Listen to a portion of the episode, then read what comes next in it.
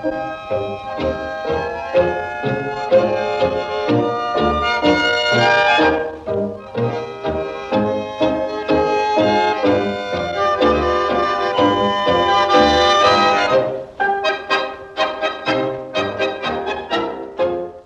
hast Schneid, bist ein großer Herr, aber du wirst mich nicht reinlegen mit deinen lügenhaften Phrasen von Liebe.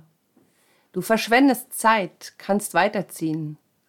Aus einer Laune heraus, Alter, habe ich dich so weit gebracht, dass du mich kaufen willst. Aber ich bin nicht so eine. Klopf an eine andere Tür. Alter Mann, ciao, du kannst abhauen. Meine Jugend ist nämlich keine Blume fürs Knopfloch. Der Glanz, den du anbieten willst, behalt ihn besser. Ich habe gespürt, wie alt du bist. Mädchen sind kein Spielzeug der Liebe, aber man muss wissen, dass sie ein Herz haben. Siehst du, der alte Bock hat sich ums Vergnügen gebracht. Mach dich nicht lächerlich. Mädchen sind kein Spielzeug der Liebe. Herzlich willkommen bei unserem Podcast in 80 Tangos um die Welt. Heute unsere neunte Episode mit dem Stück Gloria vom Orchester Alfredo de Angelis von 1950. Sehr späte Aufnahme. Späte Aufnahme eines frühen Stückes. Das Stück wurde 1927 komponiert von Umberto Canaro, einem Bruder von Francisco Canaro, einem Pianisten.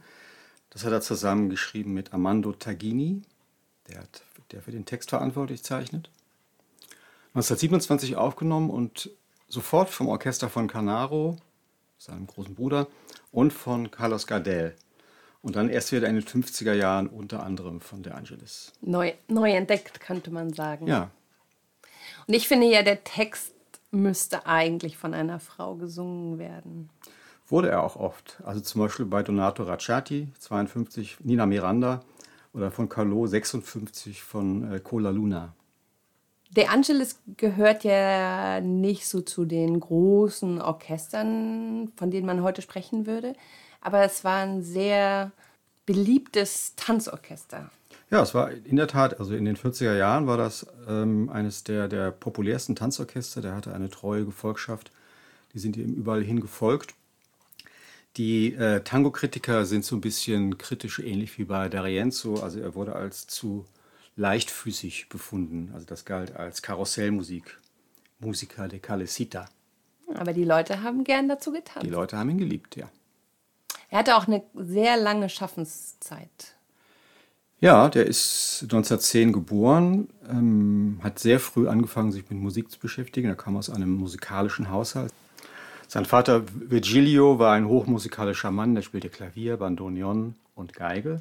Später hat er sogar im Orchester seines Sohnes Alfredo mitgespielt, wie übrigens auch später die Tochter von Alfredo, Gigi, mit dem Orchester gesungen hat.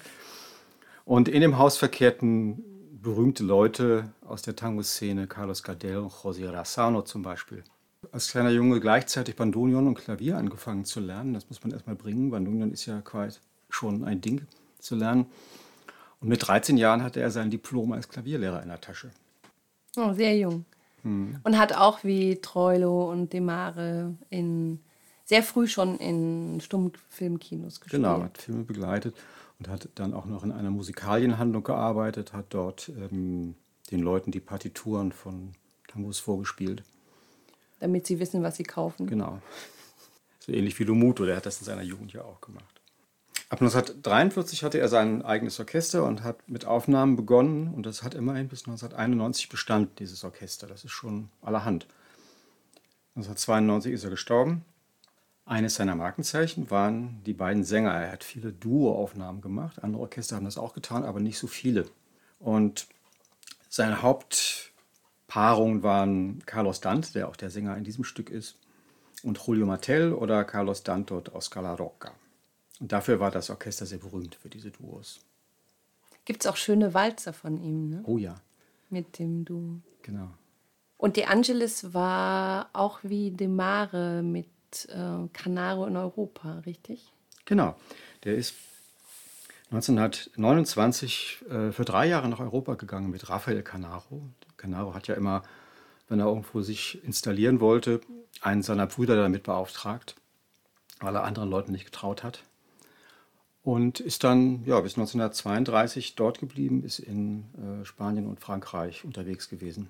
Da muss es eine große Community in der Zeit gegeben haben von argentinischen Tango-Musikern in Spanien. Allerdings, da sind ja, ja sehr viele gestrandet für ein paar Jahre. Oder auch in Paris. Also darüber hat sich auch Demare sehr beklagt, dass die ganze Stadt voller Argentinier wären, die alle irgendwie auch was mit Musik und Tango zu tun haben und einem ständig auf die Nerven gehen. Aber die wahre Talente sind natürlich selten. Ja. Und Carlos Dante kam relativ spät zu seinem Orchester. Ja, der hatte sich eigentlich schon vom Tango verabschiedet, weil die große Karriere war ausgeblieben. Er hatte so mit einigen interessanten Orchestern gespielt, schon sehr früh mit den Canaros und mit Pedro Mafia, mit Juan D'Arienzo, Miguel Caló. Also schon eine ganz schöne Strecke.